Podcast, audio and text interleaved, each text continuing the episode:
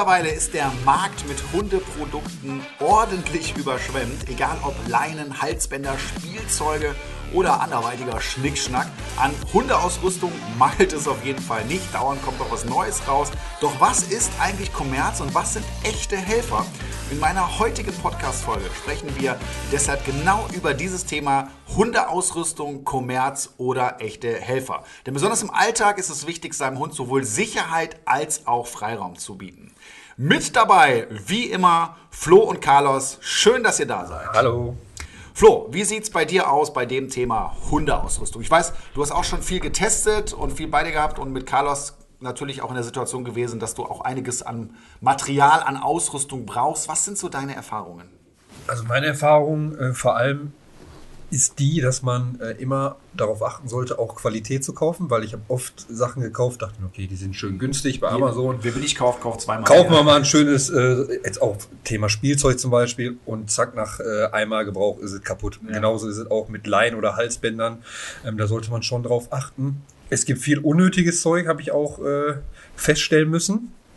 Aber dafür, gibt es auch sehr, sehr gute Sachen und wichtige Sachen, vor allem, worüber, worüber wir auch heute reden werden. Ja, genau. Man blickt eigentlich nicht mehr durch, wenn du da mal in so, in so einen Laden gehst äh, ultra viele, viel viele, viel. viele Sachen ne? und teilweise auch wirklich minderwertig, teilweise gut. Und da noch den Überblick zu behalten, das ist gar nicht leicht und darüber werden wir heute sprechen. Und wir haben natürlich auch wieder einen Gast eingeladen und das ist heute Tierphysiotherapeutin Alina Gerstner und sie hat ihre Schwerpunkte im Bereich äh, der Hunde- und Pferdephysiotherapie. In ihrer täglichen Arbeit hat sie auch teilweise mit den Auswirkungen von schlechtem Material zu tun. Ich denke da mal an schlecht sitzende oder minderwertige Geschirre für Hunde zum Beispiel. Beispiel. Und äh, das muss sie dann wieder ausbaden. Ich glaube, da gibt es noch äh, andere Beispiele. Und mit ihr werden wir auch heute über dieses Thema sprechen.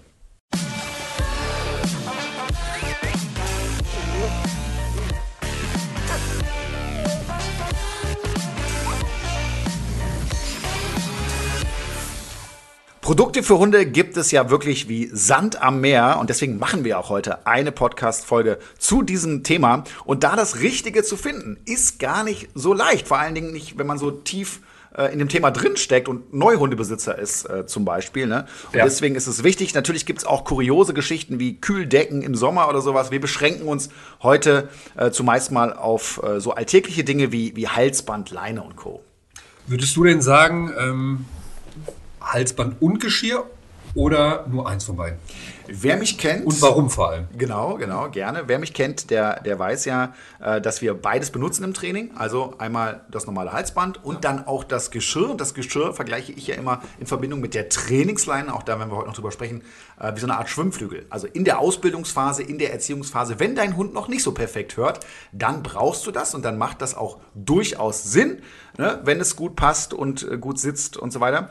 Und äh, das sollte man benutzen. Ich war früher eher so ein, so ein Halsbandfreund, bin mhm. ich auch heute noch. Ja. Aber ich habe schon gemerkt, auch in den letzten Jahren, dass es auch für viele Ersthundebesitzer generell äh, wichtig ist, abgesichert zu sein, also noch so einen Plan B in der Hand zu haben und eben auch der Wechsel ähm, bei der Leinenführigkeit zwischen Geschirr und Halsband macht total Sinn und da fahre ich gut mit. Und deswegen ist das für mich auf jeden Fall eine Sache oder Produkte, die man definitiv sich besorgen sollte. Wir haben es ja auch bei euch in der Hundeschule so trainiert, dass wir äh, Geschirrfreiheit, also da durfte er ruhig ein bisschen schnüffeln und so. Und sobald am, äh, am Halsband war, Carlos jetzt in dem Falle, ähm, da musste er schön bei Fuß laufen. Und den Wechsel hat er auch sehr schnell verstanden. Und seitdem zieht er gar nicht, wenn wir laufen. Nur wenn da jemand kommt, den er kennt, dann möchte er natürlich schnell voran und dann, dann zieht er auch mal. Genau, ja. dann wird schwieriger. Und äh, das hat er sehr, sehr schnell verstanden. Das war auch ein sehr, sehr guter Tipp damals und würde ich auch jedem empfehlen. Genau, deswegen sind diese Artikel auch ratsam für mich. Irgendwann brauchst du es nicht mehr, mhm. ne? aber jetzt für diese Phase würde ich das jedem empfehlen. Und da muss man eben auch genau hinschauen, äh, speziell beim Thema Geschirr. Ne? Da mhm. gibt es auch äh, Sachen, die nicht so optimal sind und da sollte ja. man schon wirklich äh, sich vorher mal informieren und das werden wir heute mit mit Alina ja auch noch besprechen. Und äh, ja, Halsband sowieso. Ich meine, das brauchst du ja wirklich als Hundebesitzer, ganz klar. Und da gibt es auch Mist muss man auch sagen. Ne? Inwiefern? Ja, es gibt zum Beispiel äh, so Erziehungshelfer, äh, mhm. wo du so, so Würgehalsbänder, da haben wir auch in irgendeiner Folge schon mal drüber gesprochen, Stachelhalsbänder, äh, oder so Geschichten. Da halte ich natürlich als Trainer überhaupt gar nichts Oder von. diese Aroma-Halsbänder, damit die Tiere ruhiger bleiben und so habe ich auch schon mal diese Duftstoffe genau, drin so haben. Betäubungsmittel drin. Ja, ja, wahrscheinlich. also es gibt schon viel Schwachsinn. Ich habe ich hab mir auch so viel durchgelesen und angeguckt und dachte mir, wofür? Dann fragt man mal wirklich jemanden, der davon Ahnung hat und dann sagt er, brauchst du alles nicht. Ja, genau. Aber du musst halt jemanden fragen, der davon Ahnung hat, weil ansonsten gehst du unbedarft da rein, guckst dir das an und dann entscheidet am Ende die Werbung. Ja, es liest sich alles gut, mir. ne? Sicher. Ja. Ne? Und dann hast du schöne Videos dazu und das sieht alles ganz toll aus. Aber manche Dinge äh, haben aber auch wirklich negative Effekte am Ende. Ne? Was zum Beispiel? Ein Produkt, äh, das weiß man auch, wenn man mich ein bisschen näher kennt, wo ich nicht viel von halte oder nur in, in, in, in Grenzfällen, ist das Thema der Ausziehleine. Kennst du ja, ne? Flexileine, Äh, ja. Äh, da halte ich äh, nichts von, auch wenn das natürlich auf den ersten Blick sehr praktisch ist und ich weiß auch, dass sehr viele Hundebesitzer darauf zurückgreifen. Aber wenn ich meinen Hund erziehe, ja, will ich am, am Ende äh, gar keine Leine mehr haben. Also ich habe eine kurze Leine, wenn ich in der Stadt bin, wenn ich in der Straße bin Genau. oder sowas. Und ansonsten möchte ich, dass mein Hund frei läuft. Und das ist irgendwie so, so, so ein Misch, so, so, so so ein Zwischending. Und da da immer ein leichter Zug drauf ist, äh, habe ich erstmal das Problem, dass der Hund so nie eine richtige Leinenführigkeit lernt. Du weißt auch nie, wann kommt der Stopp. Das kannst du ja, kannst ja immer so stoppen. Ne? Äh, das ist auch für den Hund, glaube ich, sehr, sehr schwierig, sehr unhandlich. Man kann sich leicht dran verletzen. Und wenn ich das Ding mal fallen lasse, ähm, verfolgt dieser Apparat quasi meinen Hund. Und das kann auch wirklich zu Panik führen. Und deswegen ist das so eins der Produkte, wo ich einfach, sage ich ganz ehrlich, kein Fan von bin. Äh, da arbeite ich lieber mit anderen Sachen. Ja, und ich, ich glaube, oder ich denke mir, dass der Hund auch nicht versteht, was es dann bedeutet, an der Leine zu laufen, weil durch die Flexileine er auch Freiheit bekommen kann, äh, in Anführungsstrichen, also 15 Meter, je nachdem. Und ich möchte ja eigentlich, wenn ich mit der Leine laufe, dass er dann auch wirklich eng bei Fuß läuft und wenn, ich, wenn er Freiheit haben soll, Leine ab. Und nicht so ein Zwischending, ne, aus beidem irgendwie. Das ist nichts Halbes, nichts Ja, Ganzes. ganz genau. Und der Hund versteht gar nicht, okay, was mache ich jetzt überhaupt an der Leine? Ja, ja. Neben der Ausziehleine noch irgendein Produkt, wo du sagen würdest, auf gar keinen Fall kaufen? Da gibt es noch einige. Aber äh, wenn ich so überlege, was so das krass Schlimmste ist, äh, kennst du diese Anti-Bell-Halsbänder? Ja, auch schon Wenn ein. Hund bellt, der hat ja irgendeinen Grund, warum er bellt. Also der wird sich gar nicht um die, um die Grundthematik, um die Wurzel des Übels gekümmert. Mhm. Und dann holst du dir einfach so ein Halsband und da ist so ein Sensor drin. Und wenn der Hund bellt, sollte das Gerät es erkennen, ja, und äh, sprüht dann irgendwas oder irgendwas passiert dann, was für den Hund unangenehm ist. Und das ist eine absolute Katastrophe in meinen Ja. Augen. Also wer sich sowas kauft, wirklich sorry. Auch wenn man dann sagt, ja, das hat aber bei mir funktioniert. Ja, aber der Hund hat definitiv danach psychisch einen weg. Ja, 100%. Und ähm, meistens funktioniert es auch nicht. Und dann ist ein anderer Hund in der Nähe, der bellt, dann löst das Halsband auch aus. Also eine Sache, die man definitiv nicht empfehlen kann. Äh, da sollte man die Finger von Ich weglassen. finde auch immer, immer die Ursache suchen und nicht einfach nur das Symptom irgendwie stumpf bekämpfen und versuchen, dass er jetzt nicht mehr bellt. Was ist denn, wenn er das Halsband nicht mehr anhat? Ja, ich kann natürlich voll verstehen, dass es absolut nervt, wenn ein Hund bellt. Und das erlebe ich ja auch täglich im Training, dass die Leute auch teilweise deswegen kommen. Ne? Aber dann, Leute, geht lieber in eine gute Hundeschule, lasst euch da beraten von einem Trainer, äh, anstatt so einen Mist zu kaufen. Das macht am Ende definitiv mehr kaputt, als dass es euch hilft. Und euer Hund wird euch danken, wenn ihr da die Finger von lasst. Unterschreibe ich so. Wir haben jetzt über die negativen äh, Dinge gesprochen, die man nicht kaufen sollte, aber was sollte man unbedingt holen, deiner Meinung nach? Also da denke ich ja als Trainer äh, zuerst mal an, an Produkte, die ich auch im Training benutze, also die ich täglich einsetze. Und klar, da gibt es einige, also wir haben eben schon gesprochen, äh, Geschirr und Halsband ist Ja. wichtig. Und da muss man auch darauf achten, dass man eben gut ist. Ein Y-Geschirr, da bin ich eigentlich ein Fan von, äh, dass das alles gut sitzt und der Hund da Bewegungsfreiheit hat, dass alles in Ordnung ist. Das brauchst du, gerade in der Erziehungsphase. Und dann muss ich dazu sagen, manche Produkte äh, habe ich ja über die Jahre hinweg auch, auch gemerkt, ey, die, die kriegst du in der Form gar nicht genauso, wie ich sie gerne hätte. Und äh, da bin ich ja irgendwann hingegangen und habe gesagt, gut, dann mache ich eben meine eigene Produktlinie und äh, entwickle Sachen einfach, äh, die ich gerne auf meinen Kunden geben möchte. Und äh, da ist zum einen die Trainingsleine. Es, wird, Ja. es gibt ja die Schleppleine, die sind meistens, die Schleppleine ist so 5 bis 10, 15, 20 Meter lang. Ja. Die Trinkleine ist etwas anders, die ist sehr unauffällig, die ist sehr dünn, ja, drei Meter lang und ähm, das ist mein absoluter Erziehungshelfer, äh, gerade in der Welpenphase, aber auch wenn dein Hund schon älter ist, kannst du die super einsetzen. Ähm, das ist etwas, was wir ganz, ganz viel benutzen, was meiner Meinung nach auch Sinn macht. Ja. Dann kommen wir zum Thema Rückruf und da habe ich ja einfach in den letzten Jahren noch die Erfahrung gemacht, dass der Pfiff also entweder du kannst selber pfeifen, das können die meisten aber hier nicht. Ähm, dann eine Hundepfeife Sinn macht und auch da äh, muss ich sagen, das lohnt sich, aber auch da muss ich wieder aufpassen, da gibt es auch viel Mist. als ich die richtige habe. Und auch da kann ich ja schon mal hier äh, ansagen, haben wir uns Gedanken gemacht, wie kann man das Thema weiterentwickeln. Und da habe ich eine kleine Erfindung getätigt, die den Alltag einfach leichter macht, nämlich eine Pfeife am Handgelenk. Das heißt, ich habe die immer dabei, ich habe die sofort griffbereit, schnell zur Hand sozusagen. Und ähm, ja, also eine Hundepfeife generell auch zu empfehlen, auch Finde ein super Produkt. Ja, also es ist für den Rückruf und vor allem, wenn man vielleicht mal in so äh, Gebieten spazieren geht, die nicht so übersichtlich sind, äh, da, dann kriegt man immer sofort mit einem Pfiff, zack, ist er da, wenn man es trainiert hat. Du fühlst dich einfach sicherer ja. ne? und du kannst das äh, sehr, sehr gut damit aufbauen. Weiteres Produkt ist natürlich dieser ganze Spielzeugmarkt. Also ein Spielzeug finde ich schon total sinnvoll. Ich liebe es, mit dem Hund zu spielen, zu ja. zerren, Gas zu geben, Action zu haben. Äh, aber auch gerade da muss man sagen, gibt es wirklich, du hast ja. es ja auch Anfang schon erwähnt,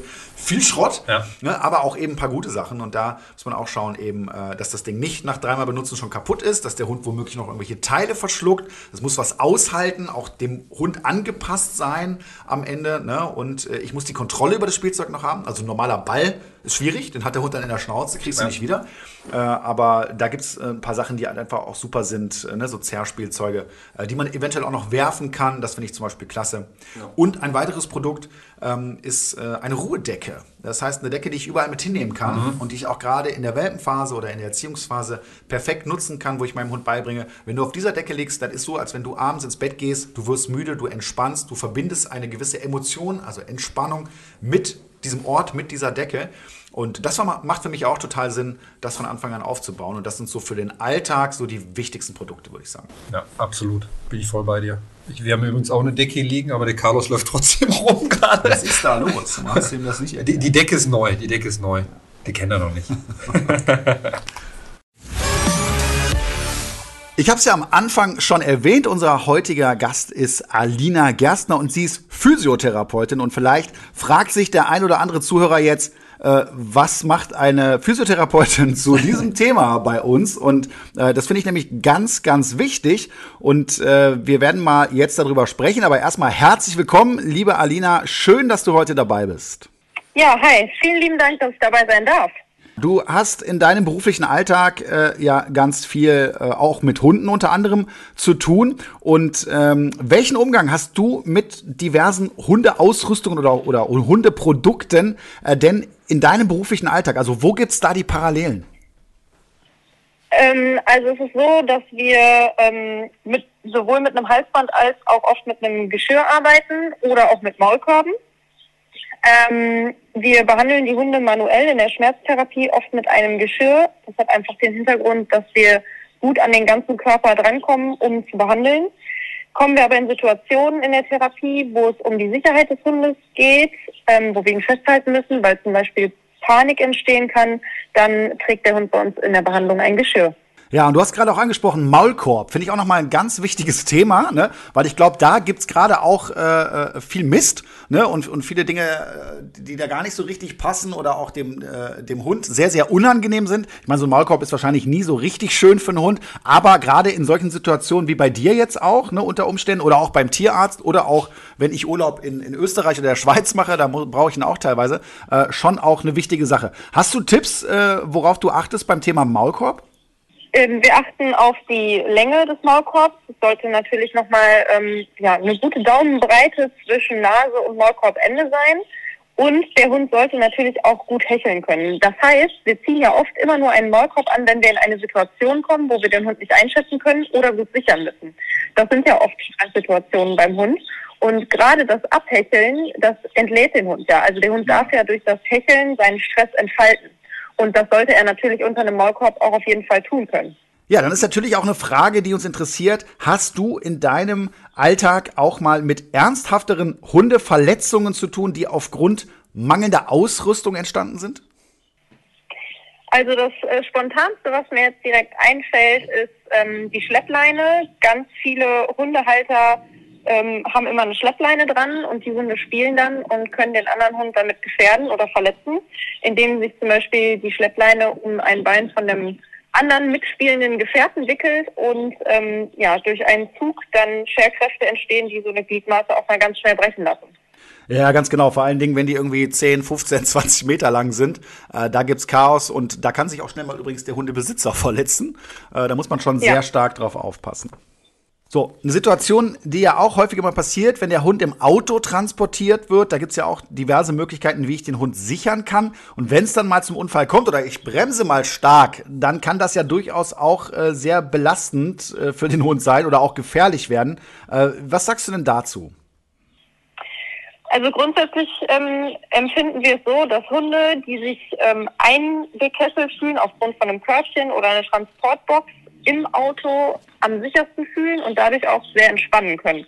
Hunde, die oft im Auto stehen oder sitzen, stehen oder sitzen aus diesem Grund, weil sie einfach keine Anlehnung haben und gucken müssen, dass sie quasi, dass die Rechtskurve und die Linkskurve ausgleichen. Liegt der Hund in einer gut passenden Transportbox, ist er erstens natürlich total abgesichert, wenn ein Unfall passiert, weil er nicht einfach quer durch den Raum fliegt.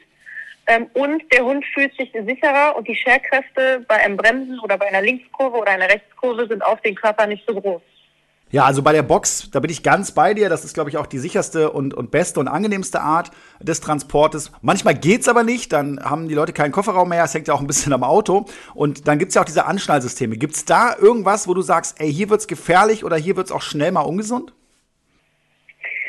Also es gibt natürlich ganz viele verschiedene Geschirre, die man nutzt, um den Hund an der Leine zu führen oder halt auch anzuschnallen.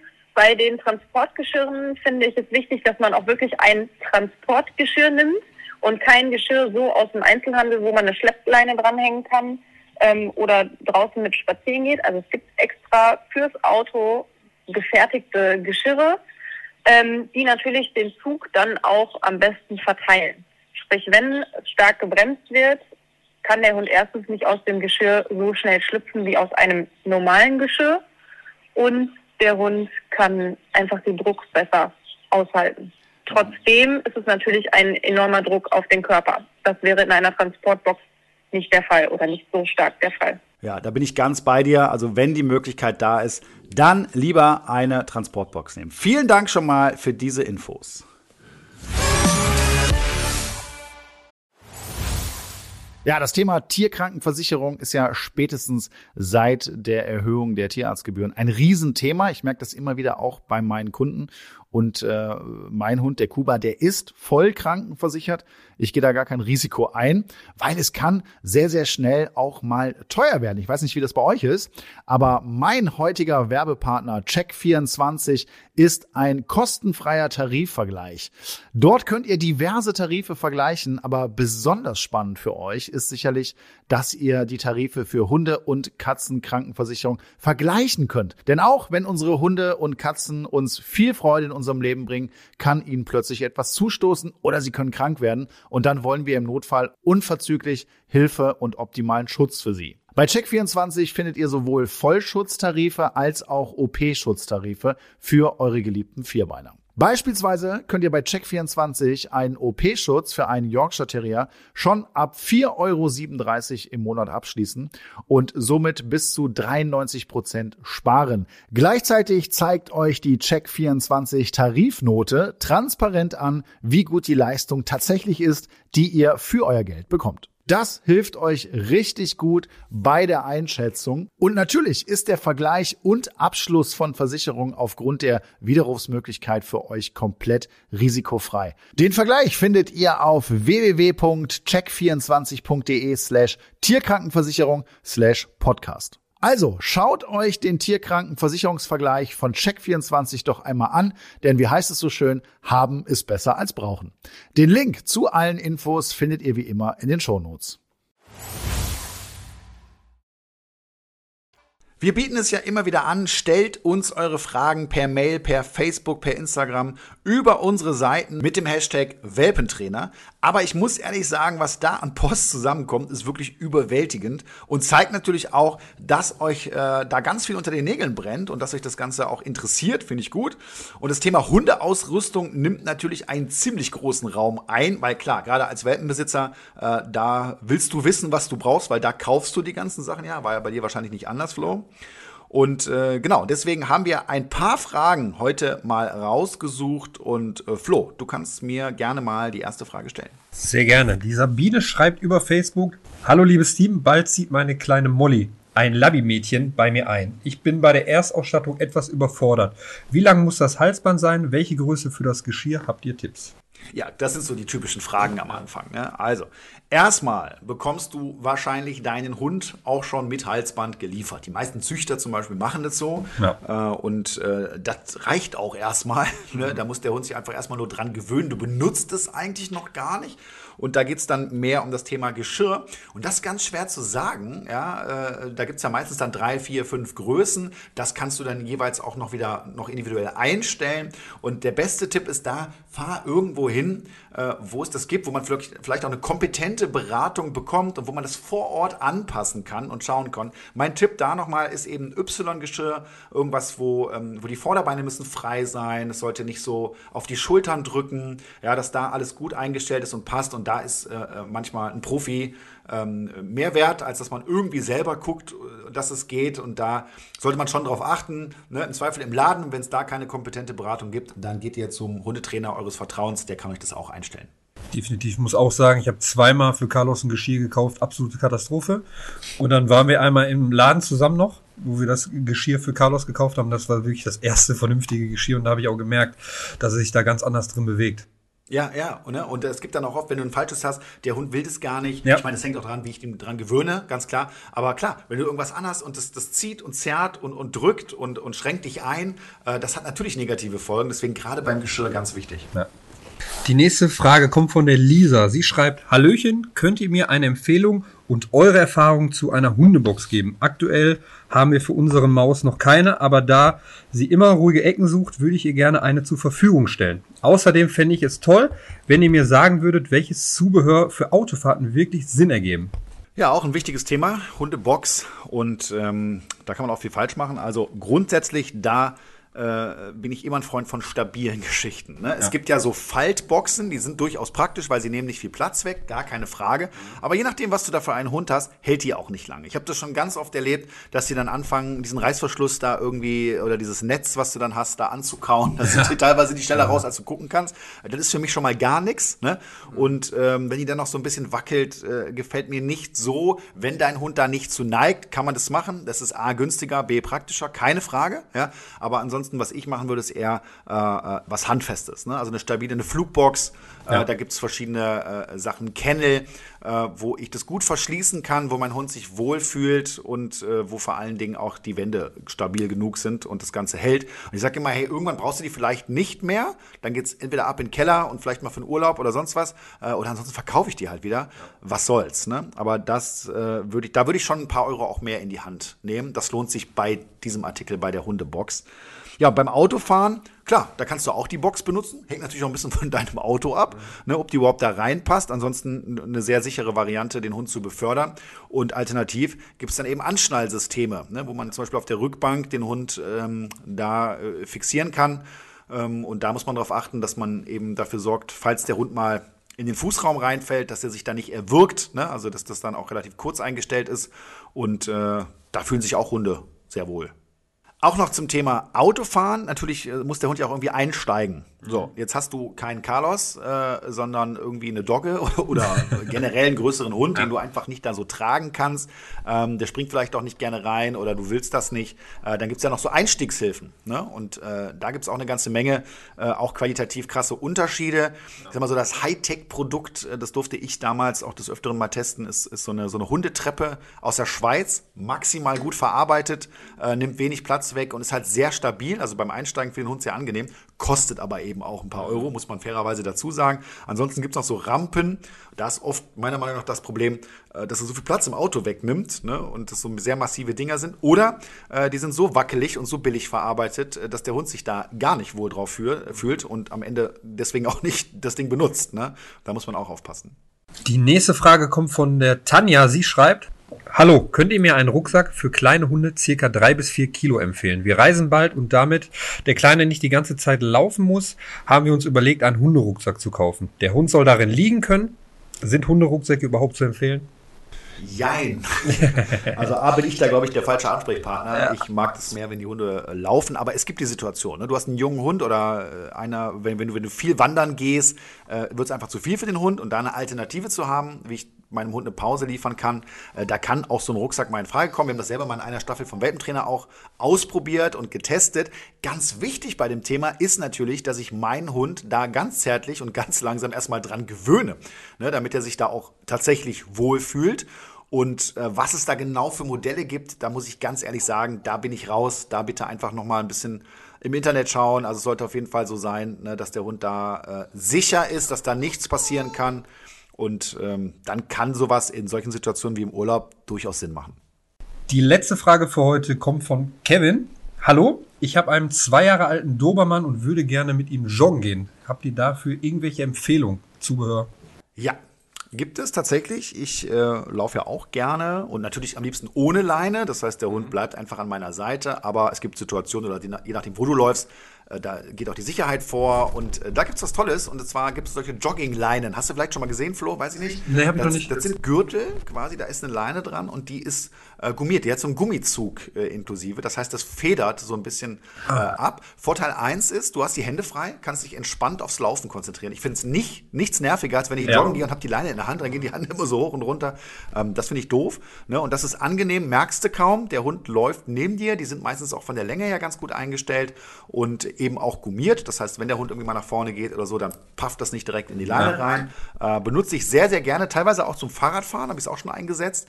Und äh, das kann ich total empfehlen. Und da macht das Joggen richtig Spaß. Mit Hund ja sowieso. Wenn auch ihr eine Frage habt, meldet euch gerne bei uns. Mit dem Hashtag Welpentrainer findet ihr uns bei Facebook, Instagram und Co. Stellt uns gerne eure Fragen oder teilt uns eure Probleme mit. Worüber wir auf jeden Fall auch sprechen sollten, ist das Thema Sicherheitsausrüstung und auch die Dinge, die man eigentlich täglich braucht. Ich denke da an natürlich die unterschiedlichsten Leinen, Halsbänder, Geschirre oder auch so kleine Hilfsmittel äh, wie so ein Halti. Da können wir vielleicht drüber sprechen. Fangen wir vielleicht einfach mal bei Halsbändern an. So, jetzt ist mein Hund an der Leine. Muss ich da irgendwas beachten? Gibt es da Probleme? Was würdest du dazu sagen?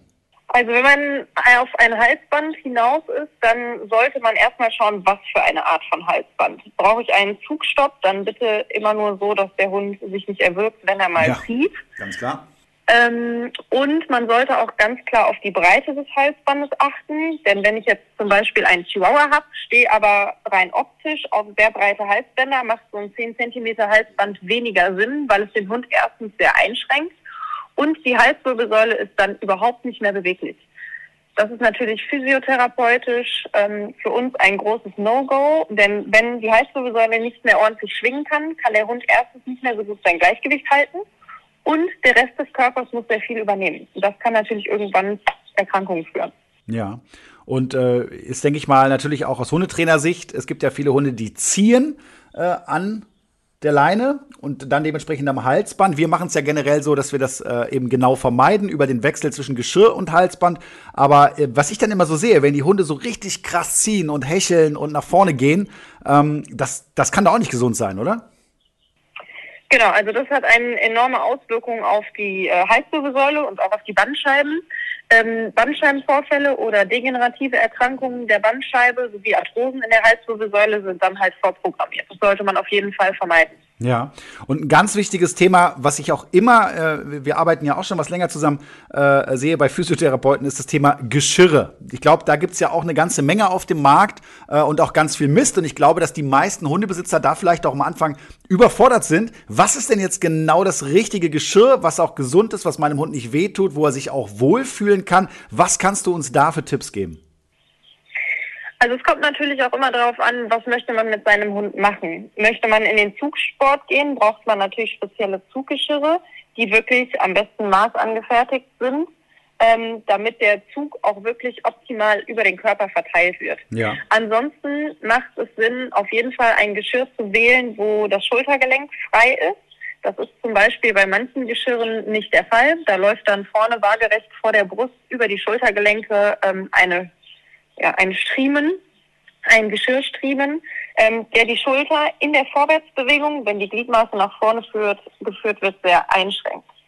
Ähm, das kann zur funktionalen Überlastung der Vordergliedmaßen führen und dann auch zu Lahmheiten, Entzündungen und bis hin zu Arthrosen.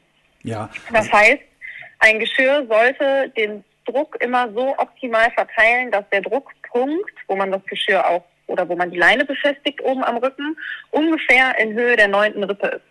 Das ist der Schwerpunkt des Hundes. Also im, im Kostalraum der neunten Rippe trägt der Hund seinen Schwerpunkt. Und von da aus kann der Druck optimal verteilt werden. Ja, äh, genau, das heißt, wir müssen auf der einen Seite darauf achten, äh, welches Geschirr ist das Richtige. Ich bin da ja ein Freund von, einem, von, einem, von diesen Y-Geschirren, ähm, gerade auch um darauf zu achten, dass wir da eine gewisse Freiheit an den Schultergelenken haben. Aber selbst da muss man ja auch darauf achten, dass die dann auch gut sitzen. Ne? Das heißt, da kann man ja auch viele Fehler machen. Äh, wenn der Abstand zu den Vorderbeinen zum Beispiel nicht weit genug ist, dann kommt es da zu Reibungen oder vorne passt es nicht. Ähm, hast du da nochmal eine spezielle Empfehlung? Also man kann immer davon ausgehen, dass wenn der Ring vorne an der Brust wirklich auf dem Brustbein sitzt oder auf der Spitze des Brustbeins, dann sind die Geschirre von der Größe her schon mal sehr passend. Ja. Denn über das Brustbein wird der Druck dann verteilt nach unten, über das gesamte Brustbein und in der neunten Rippe dann der Schwerpunkt auf die gesamte andere Körperfläche. Okay, super. Vielen Dank.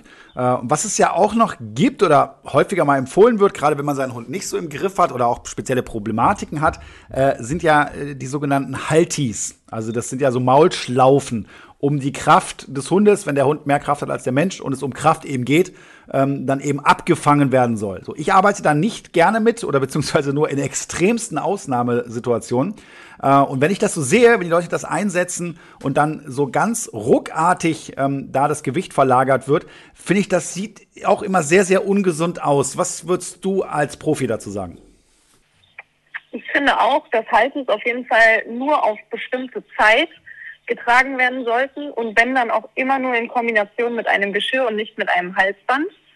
Weil, wenn Druck auf das Halti kommt, wird die Halswirbelsäule wirklich verdreht. Der Hund hat meistens immer nur auf der gleichen Seite zu laufen. Also entweder hat der Halter den Hund immer nur rechts oder nur links.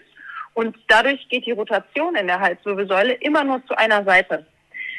Man sollte, wenn möglich, generell beim Gassi gehen die Seiten wechseln, den Hund mal rechts gehen lassen und mal links gehen lassen, wenn er im Kommando steht oder im Fuß steht. Ähm, bei einem Halti natürlich schauen, dass die, diese Rotation nur so oft benötigt wird, wie wirklich notwendig ist. Und ansonsten sollte definitiv über ein Geschirr geführt werden. Ja, ganz genau. Das denke ich auch. Ne? Oder eben der Hund hat gelernt, entspannt und locker am Halsband zu laufen. Und das ist ja immer das Ziel auch in der Hundeerziehung. Und dann geht das natürlich auch. Super. Vielen Dank, Alina, für diese Informationen. Und auch heute kommen wir wieder zu den fünf besten Tipps heute zum Thema Hundeausrüstung. Und wir fangen an mit einem ganz wichtigen Thema, nämlich äh, Geschirranpassung. Das heißt, dass ich wirklich das optimale Geschirr mit optimaler Druckverteilung finde und mich da vor allen Dingen auch beraten lasse. Im Einzelhandel manchmal schwierig, aber Alina, wie sieht es denn bei dir aus? Bei dir kann man sich wahrscheinlich auch dahingehend beraten lassen, oder? Genau, bei uns gibt es auch die Möglichkeit, wir gucken uns den Hund und dann das äh, Geschirr genau an, was gekauft werden sollte oder beraten auch, welches Geschirr denn die Möglichkeit oder die richtige ähm, Möglichkeit wäre für den Hund. Und das geht bei uns auf jeden Fall in der Praxis. Dann sag doch noch mal ganz kurz, wo man dich findet. Man findet uns in Hahn, Grüßen, auf der Bahnstraße und äh, sind, wenn wir einen Termin ausmachen, immer gerne für euch da. Sehr gut, okay. Und wir kommen zum nächsten Tipp und das ist die Gewöhnung an die Ausrüstung meines Hundes. Und da denke ich ganz speziell, wir haben es heute schon erwähnt, an den Maulkorb. Böses Wort, viele Hundebesitzer wollen es gar nicht hören, aber ich finde es wichtig, gerade auch für Situationen wie bei der Physiotherapie, beim Tierarzt, im Urlaub. Man kann immer mal in Situationen kommen, wo das Sinn macht. Dafür sollte man sich einen passenden und geeigneten Maulkorb anschaffen und den vor allen Dingen auch langsam und positiv an den Hund gewöhnen, sonst wird das Ganze schwierig. Und äh, ja, dicht gefolgt auch wieder vom Geschirr. Ne? Das heißt, wie oft erlebe ich das? Man kauft sich ein Geschirr, vielleicht ist das sogar das richtige Geschirr, hast du Glück gehabt, und dann ziehst du es dem Hund so an und gewöhnst ihn nicht dran und der fühlt sich überhaupt nicht wohl damit. Auch da ganz, ganz wichtig. Gibt es noch irgendwas? Ich, ich hatte bei Carlos zum Beispiel negative Erfahrungen am Anfang, wo ich immer so ein Winterjäckchen angezogen habe. Äh, ein Winterjäckchen? Ja, ich habe ihn nicht richtig dran gewöhnt, einfach mal anziehen und da hat er wirklich so ein bisschen angefangen zu zittern sogar. Weil er dachte, wo bin ich denn jetzt auf einmal? Ne? Stress, ne? Da ja, ist da irgendwas dran, der kennt es nicht. Und eigentlich hat er ja nicht. vor nichts Angst, du kennst ihn ja, ne? ja. Aber da hatte der so ein bisschen Schiss und da muss ich auch sagen, hätte ich mal dran gewöhnen sollen und so soll man eigentlich mit allen Sachen äh, am Anfang machen, ne? Ob genau. es jetzt ein Halsband oder Geschirr ist oder ein Maulkorb. Unser nächster Tipp, zahnfreundliches Spielzeug, also möglichst naturbelassen. Genau, gerne ein Spielzeug, was die Zähne nicht abschleift oder brechen lässt, wie zum Beispiel ein Tennisball oder ein Stein. Ähm, schön wäre wirklich naturbelassenes ein Kauholz, was einfach ähm, die Hunde, was die Hunde zerbeißen können, was aber nur bröselt, was keine Verschluckungsgefahr ist und äh, wo man sich trotzdem dran auslassen kann. Liebt Carlos auch. Also Kaffeeholz ist wirklich Favorit. Das erste hat er, glaube ich, so Ja, drei so Zentimeter, ja, drei Zentimeter kurz gekaut. Macht viel Dreck, aber splittert nicht. Also, und er liebt es halt auch, also er will immer auf Stückern rumkauen, aber der alternative Kaffeeholz ist halt viel, viel besser, weil die Viel halt besser. nicht splittert oder sonst etwas. Ganz klar, genau. Wir kommen zum nächsten Tipp und der heißt generell, lasst euch beraten. Ja, ich erlebe das so oft. Ich meine, so viel Zeug kauft man ja auch nicht, gerade so für den Trainingsalltag. Und da finde ich es immer wichtig, die Produkte, die ich da habe, da muss ich mich drauf verlassen können. Das muss sicher sein. Ich muss gut damit arbeiten und der Hund muss damit gut klarkommen.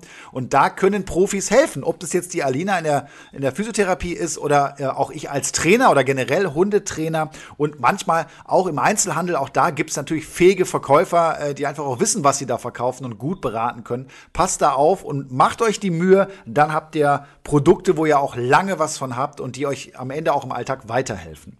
Und der letzte Tipp für heute, da geht es wieder ums Autofahren und da speziell auf die Hundebox. Da haben wir ja heute schon drüber gesprochen. Ne? Das ist die sicherste Variante. Ne? Und da sollte man auch darauf achten, wie groß ist denn diese Box passend zu meinem Hund?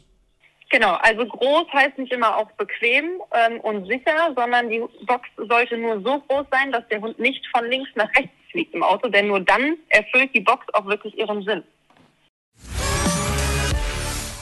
Wir kommen zum Thema Hundespielzeug. Ich glaube, da gibt es die größte Auswahl von allen Hundeprodukten. Da sind die Märkte überfüllt von.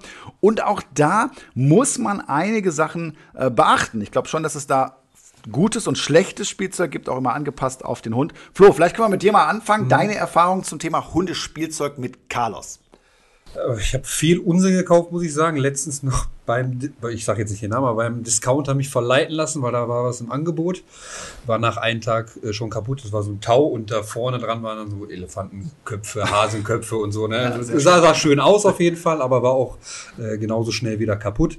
Und da muss ich sagen, da lege ich jetzt schon richtig Wert auf gute Qualität, sodass er es auch nicht kaputt bekommt. Und da lese ich mir lieber dreimal und auf drei verschiedenen Seiten irgendwelche Tests durch, bevor ich da irgendwas kaufe und der verschluckt da äh, was und ich komme nach Hause und äh, er liegt da rum oder so. Ja. Und äh, deshalb muss ich sagen, immer, wie gesagt, auf Qualität achten, sonst kauft man doppelt oder nie wieder am Ende des Tages. Ähm, steht, er steht vor allem auf Taus, weil ich da so ein bisschen Zerspiele mit ihm machen kann und äh, auf den Kong, wenn man ihn füllt. Ja. Mag auch. Ja. Schn Schnüffeldecken natürlich, ne, wenn man so ein bisschen äh, Essen versteckt. ja. Wie sieht es denn bei, bei Bällen aus? Also das klassische Apportieren, du wirfst einen Ball. Ach ja, mein Bruder hat letztes Mal so ein, äh, diese Dinger, wo man den Ball äh, reinmachen kann und dann so wegschleudert. Ich weiß nicht, wie die heißen. So, so eine Ballwurfmaschine. Ballwurfmaschine, so, genau. So, ja, so da steht er, verlängerter tot- Arm. ja, ne? steht er total drauf. Ja, aber das Da- finde ich auch ein ganz wichtiges Thema, wo ich dich, Alina, gerne nochmal mit reinnehmen würde. Das ist ja ein ganz beliebtes Spiel. Das kennt ja, Ja. glaube ich, so ziemlich jeder Hundebesitzer. Ne? Da äh, werfe ich den Ball. Dann gibt es ja auch diese Problematik mit Balljunkies. Können wir gleich auch noch drüber sprechen, was das ist. Äh, aber was ich da immer beobachte, wenn ich jetzt so einen Ball werfe und ich habe einen sehr triebigen Hund, der hat richtig Bock da drauf. Der zimmert los. Ja, und der Hund ist ja ein Beutegreifer. Das heißt, der geht ja da rein, als gäbe es keinen Morgen mehr. Ne? Und äh, bremst sehr abrupt ab. Wie würdest du das als Physiotherapeut sehen? Also aus physiotherapeutischer Sicht ist das eine Katastrophe. Dachte ich mir Ähm, fast, ja. Wir vergleichen das immer mit einer Ziehharmonika. Der Hund sprintet los, die Ziehharmonika ist komplett auseinandergefaltet, also der ganze Körper ist gestreckt aufgrund des Sprints im Galopp. Dann landet der Ball auf dem Boden und der Hund geht mit der Nase in vollem Tempo rein in die Erde. Und aufgrund dessen, dass der Boden ja nicht nachgibt, zieht sich diese ganze Ziehharmonika zusammen. Und die ganze Wirbelsäule wird so stark gestaucht und die ganzen Gelenke von jetzt auf gleich zu über, also zu 100 Prozent komplett gestaucht. Das ist, da sind Erkrankungen vorprogrammiert. Sowohl Verletzungen, also Traumata, als auch wirklich degenerative Erkrankungen, Arthrose, ähm, die relativ schnell wächst. Ja, also ganz deutliche Ansage von dir. Das kann ich auch nachvollziehen. Ich mag das auch nicht gerne, aber ich kann auch verstehen, dass man eben dieses Spiel, dieses Apportieren mit einem Hund äh, gerne macht. Das macht natürlich auch irgendwo Spaß, aber da sollte man drauf achten. Was ich genauso wenig gut finde, vielleicht kannst du auch da was zu sagen, Alina, wenn ich jetzt so ein Apportierspiel habe, der Hund steht vor mir, hat eine sehr hohe Erwartungshaltung, weil gleich fliegt was und dann fliegt das Spielzeug, der Ball oder was auch immer ich habe, ja in den Rücken des Hundes. Ne? Und das heißt, der Hund dreht sich reflexartig sehr schnell um um. Ich finde immer, dass das eine sehr unrunde und für mich auch irgendwie ungesunde Bewegung ist. Wie siehst du das? Ich sehe das genauso. Ähm, oft passieren da auch wirklich ähm, Traumata im Punkt, dass der Hund sich umdreht und läuft gegen etwas, weil er es gar nicht gesehen hat. Ja. Der Baum, die Bank, äh, ein Zaun, irgendwas und äh, zieht dann wirklich eine Verletzung mit sich, ähm, mit denen die Hunde dann meistens ein Leben lang leben müssen. Ähm, die Rotation an sich ist natürlich genau das gleiche wie das Stop and Go. Ähm, das ist von 0 auf 100 Prozent Rotation mit Scherkraft in dem Moment, wo der Hund sich umdreht. Ja. Hier vielleicht noch mal ein Tipp für alle Zuhörer, also was, weil man spielt ja einfach gerne auch mit seinem Hund und gerade so ein Apportierspiel ja. ist ja auch toll. Was ich gerne mache, da kannst du ja gerne auch mal was zu sagen, ähm, ist äh, ein permanent apportieren. Das heißt, ich bringe meinen Hunden bei, wenn ich irgendwas werfe, dass sie einmal um mich rumlaufen, damit die Beute und der Hund in die gleiche Richtung schauen. Dann habe ich da schon mal diesen ungesunden Bewegungsablauf sozusagen äh, rausgenommen. Der findet dann gar nicht statt. Und was ich zum Apportieren sehr gerne benutze und die Voraussetzung ist dafür, dass man gut werfen kann. Ihr könnt euch schon denken, ist das Thema Frisbee spielen. Ja, das heißt, da, wenn ich gut werfe, wenn ich einfach das Ding hochwerfe und der Hund springt hoch und macht einen halben Salto in der Luft, dann ist da, da höre ich Alina schon wahrscheinlich nicht so gut. Aber wenn ich richtig werfe, kann ich so ein Spiel auch mit einem gesunden Bewegungsablauf äh, kombinieren und dann habe ich eine schöne Art, meinen Hund auszulassen, ohne dass es auf die Gesundheit geht. Ähm, das auf jeden Fall. Das können aber sehr wahrscheinlich auch nur Handballer. Also es ist super, super, super schwer, die Frisbee immer so zu werfen, dass der Hund möglichst nicht springt, sondern sie einfach im Laufen fängt. Ähm, ich bin auch ein totaler ähm, Ball-Junkie-Typ und mein Hund ist ein totaler Ball-Junkie-Typ, aber man muss ein bisschen das Spiel verändern. Ähm, ich finde das mit dem Drumherumgehen um einen schon mal super. Mein Hund bleibt im Stock. Ich werfe oft zwei oder drei Bälle in verschiedene Richtungen und ich wähle aus, welchen Ball mein Hund zuerst bringen darf. Aufgrund dessen, dass ich zwei oder drei Bälle geworfen habe, weiß er gar nicht mehr genau, wo welcher liegt und fängt an, nach einem kurzen Sprint langsamer zu werden und zu suchen. Das heißt, ich habe diese extrem, diese, dieses extreme Bremsen nicht mehr. Ja. Und trotzdem kann ich ihm die Liebe zum Ball erfüllen. Ja, und es ist auch viel kontrollierter. Ne? Äh, das heißt, ja. äh, das läuft äh, ruhiger ab. Ne? Der Hund konzentriert sich. Vielleicht setzt er sogar ein bisschen die Nase noch mit ein. Also auch ein toller Sach eine tolle Sache und ein guter Tipp. Vielen Dank dafür. So, jetzt bin ich in so einer Spieleinheit und da stellt sich natürlich auch immer die Frage, das macht ja auch riesig Spaß, nicht nur für den Hund, auch meistens für den Besitzer. Wie lange sollte aus deiner Sicht so eine Spieleinheit ablaufen? Natürlich am Ende auch abhängig äh, vom Hund und vom Besitzer, ne? aber kann man, kann man da irgendwie generell einen Tipp zu geben? Das hängt natürlich immer vom Hund ab, von der Größe des Hundes, vom Alter des Hundes, ähm, ob die noch im Wachstum sind oder nicht. Ein Welpen oder ein Junghund, der sich noch im Wachstum befindet, der sollte eigentlich mehr geistig ausgelastet werden als körperlich, damit die Wachstumsfugen ganz normal wachsen können, ohne dass schwerwiegende Scherkräfte auf den Körper ähm, einfließen. Hat man jetzt einen ausgewachsenen Hund, der voll im Saft steht, würde ich ein Spiel, wie jetzt zum Beispiel ein Apportierspiel, ähm, nie länger als zehn Minuten machen. Wichtig ist, ich finde nie in der Gruppe, die Hunde sind dann einfach sehr unkontrolliert, sondern immer einzeln und auch nicht täglich. Das sollte vielleicht ein Ding sein, was man ein bis zweimal die Woche höchstens macht, weil es trotzdem den Körper sehr belastet. Okay, gut, vielen Dank. Und dann wäre natürlich jetzt die letzte Frage noch zum Thema Spielzeuge. Ähm, gibt es da von deiner Seite aus Empfehlungen? Ja, also gibt es irgendwelche Spielzeuge, die aus physiotherapeutischer Sicht besonders geeignet sind? Also, wir sind ähm, sehr große Fans vom Kong. Man kann den füllen, man kann den rollen. Ähm, die Hunde haben Spaß dran, ohne den schnell kaputt zu bekommen. Man sagt, Kong ist unzerstörbar. Das stimmt nicht ganz. Aber es gibt sehr wenig Hunde, die diesen, ähm, die dieses Spielzeug wirklich kaputt bekommen. Man sollte immer darauf achten, wenn man Bälle nimmt, dass es keine Tennisbälle sind. Das nutzt die Zähne sehr stark ab. Ähm, und ich bin im Welpenalter ein totaler Fan vom Kauholz als Alternative zu Schuhen, Schnürsenkeln, Tapeten und alles andere. Ich habe eine Frage zum Kong tatsächlich. Äh, mir hat mal jemand geschrieben, dass äh, Hunde mit der Zunge drin stecken bleiben können, zum Beispiel. In dem Kong, in dem Loch und dass äh, sie dann zum Tierarzt mussten. Kann das beim richtigen Kong sein oder war das eher vielleicht eine Nachmache? Also wir haben es noch nicht erlebt. Wir arbeiten in der Praxis selber ganz viel mit dem Kong, lassen den wirklich füllen von den Haltern ins Gefrierfach und dann bringen die den gefroren mit, damit die Hunde, wenn sie zum Beispiel im Unterwasserlaufband laufen, ähm, da ordentlich dran schlecken können. Egal welche Größe und egal wie unterschiedlich groß das Loch zu der Zunge des Hundes war, hatten wir das noch nicht da die Zunge jetzt eigentlich kein Schwellkörper ist, würde ich nicht sagen, dass die da drin hängen bleibt. Da haben wir wirklich mal welche geschrieben. Ja, also das hört sich für mich auch sehr spektakulär ja. an und da muss ich auch sagen, also wir haben auch schon viel, viel Erfahrung äh, mit, mit diesem Teil gehabt. Äh, das habe ich auch noch nicht gehört. Ja, vielen lieben Dank, Alina. Das waren, glaube ich, sehr viele und sehr wertvolle Tipps, die wir da mitnehmen können. Danke, dass du heute dabei warst und alles Gute für dich. Mach's gut. Vielen lieben Dank. Und damit kommen wir zu den fünf häufigsten Fehlern heute zum Thema Hundeausrüstung, Hundeprodukte. Und wir fangen gleich beim ersten Fehler oder beim ersten Flop an. Flop Nummer fünf. Wer billig kauft, kauft zweimal. Wir haben es ja auch schon mal heute erwähnt. Ja. Man kennt den Spruch. Das gilt nicht immer, würde ich sagen. Also du musst nicht immer ja. viel Geld ausgeben für ein gutes Produkt, aber ich habe in meiner Karriere auch oft die Erfahrung gemacht, ähm, dass äh, qualitativ hochwertig verarbeitete Produkte einfach auch viel, viel länger halten. Du hast mehr Freude daran. Es funktioniert meistens besser. Und äh, deswegen würde ich da äh, bei vielen Produkten schon empfehlen, äh, einfach nicht so auf den Euro zu gucken, weil am Ende hast du ja nichts von, dann ist er kaputt und dann kaufst du das fünfte Spielzeug oder die vierte Leine. Und ähm, da macht es schon Sinn, mal zu schauen, dass man vielleicht auch da mal was Besseres nimmt. Fährt man meistens gut mit. Definitiv. Ich habe so viele unsinnige oder qualitativ schlechte Sachen gekauft, die ich am Ende doppelt oder sogar dreifach gekauft habe, weil ich nochmal ja. beim zweiten Mal auch nochmal sparen wollte. Macht keinen Sinn, vor allem nicht bei Hunden, bei Spielzeugen, so kann es auch gefährlich werden am Ende. Ganz genau, und da kommen wir auch schon zum nächsten Flop, Flop Nummer 4. Äh, ja, du kaufst einfach total bescheuertes Spielzeug, ich nenne es mal bescheuert, weil wenn du da in den Laden gehst, du kennst das ja, da gibt es Stofftiere zum Beispiel, bis der Arzt kommt, ja. wo dann irgendwelche Knöpfe mit verarbeitet sind ne, und das Innenleben drin ist.